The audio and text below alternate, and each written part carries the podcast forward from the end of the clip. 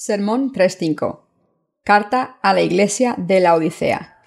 Apocalipsis 3, 14, 22. Y escribe al ángel de la Iglesia en la Odisea. He aquí el Amén, el testigo fiel y verdadero, el principio de la creación de Dios, dice esto. Yo conozco tus obras, que ni eres frío ni caliente. Ojalá fueres frío o caliente, pero por cuanto eres tibio y no frío ni caliente, te vomitaré de mi boca. Porque tú dices, yo soy rico y me he enriquecido, y de ninguna cosa tengo necesidad, y no sabes que tú eres desventurado, miserable, pobre, ciego y desnudo. Por tanto yo te aconsejo que de mí compres oro refinado en fuego, para que seas rico, y vestiduras blancas para vestirte, y que no se descubra la vergüenza de tu desnudez, y unge tus ojos con colirio para que veas. Yo reprendo y castigo a todos los que amo. Sé pues celoso y arrepiéntete. He aquí yo estoy a la puerta y llamo. Si alguno oye mi voz y abre la puerta, entraré a él y cenaré con él y él conmigo. Al que venciere le daré que se siente conmigo en mi trono, así como yo he vencido y me he sentado con mi Padre en su trono. El que tiene oído, oiga lo que el Espíritu dice a las iglesias. Exégesis. Versículo 14. Y escribe al ángel de la iglesia en la Odisea. He aquí el Amén, el testigo fiel y verdadero, el principio de la creación de Dios, dice esto. Nuestro Señor vino a esta tierra y obedeció a Dios Padre, hasta el punto de su muerte para cumplir la voluntad de Dios. En otras palabras, Él obedeció cualquier orden con un amén, si era la voluntad del Padre. Nuestro Señor es el siervo fiel del reino de Dios el Padre, y el verdadero testigo, quien dio testimonio de sí mismo como el Hijo de Dios y el Salvador. Nuestro Señor es el Dios de la creación desde el principio. Versículo 15. Yo conozco tus obras, que ni eres frío ni caliente.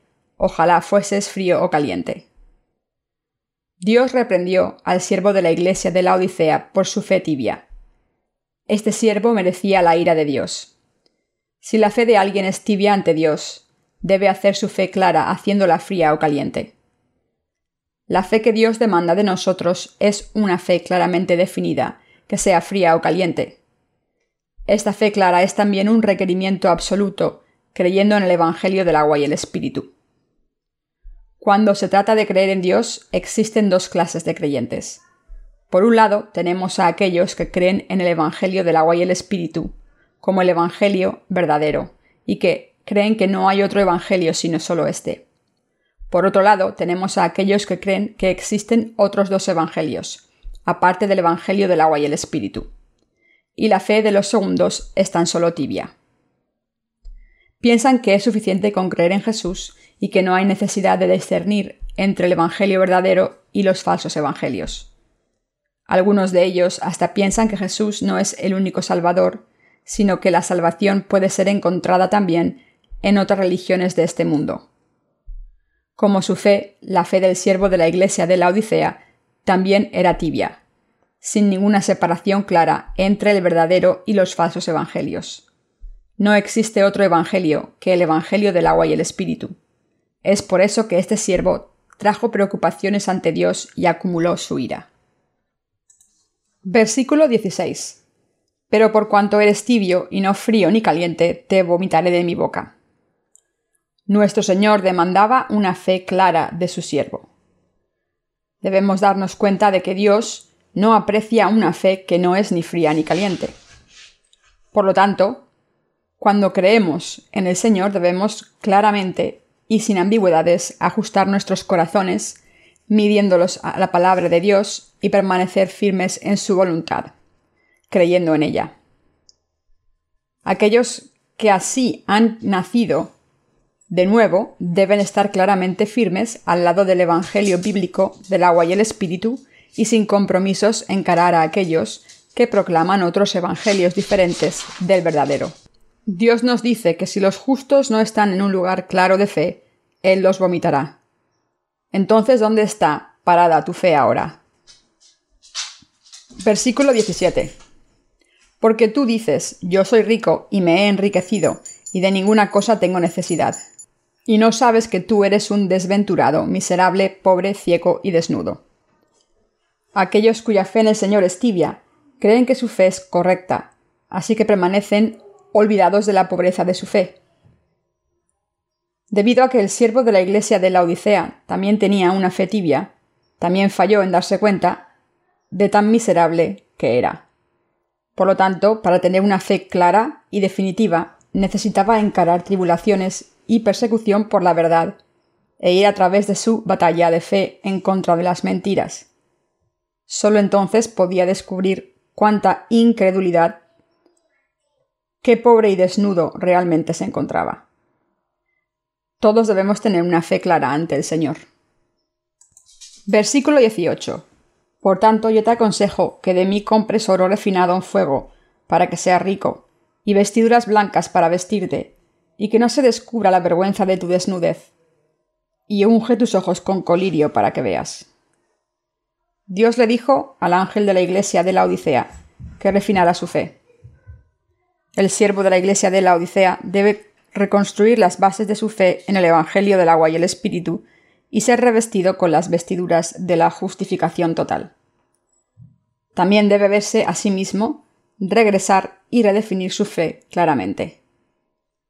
Él debe guardar su fe con perseverancia y aprender y cumplir su esperanza con el refinamiento de su fe.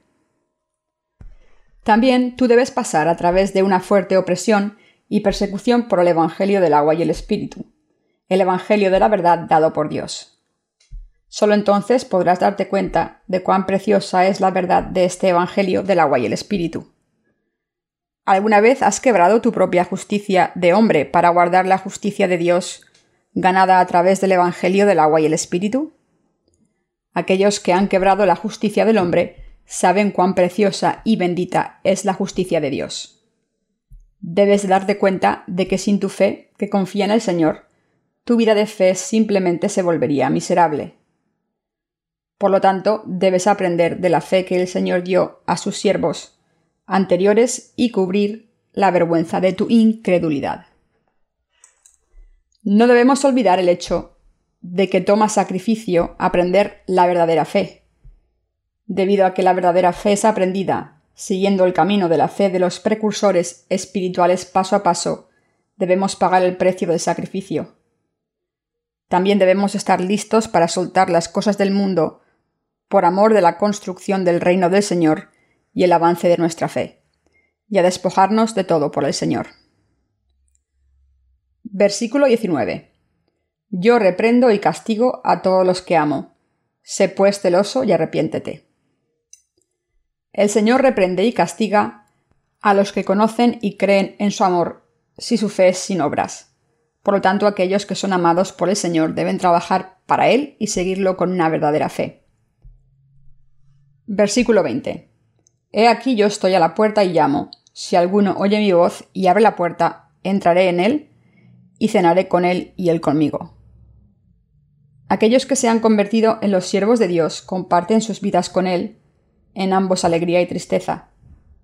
Aquellos que trabajan para el Señor viven creyendo siempre en la palabra del Señor, y a través de su fe nuestro Señor siempre cumple sus obras. Versículo 21. Al que venciere le daré que se siente conmigo en mi trono, así como yo he vencido y me he sentado con mi Padre en su trono.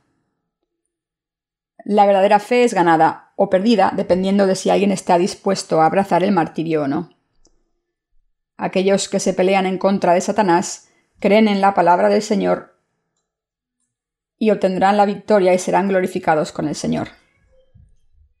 Los santos y los siervos de Dios siempre están metidos en una batalla espiritual en contra de Satanás. En esta batalla siempre podrán vencer creyendo en la palabra del Señor. Aquellos que así venzan en su lucha en contra de Satanás serán glorificados con el Señor. Versículo 22. El que tiene oído, oiga lo que el Espíritu dice a las iglesias. Los santos siempre deben escuchar la voz de Dios y seguir la guía del Espíritu Santo. Cuando lo hacen, su fe se vuelve una que camina con el Espíritu Santo, y la victoria espiritual siempre será suya.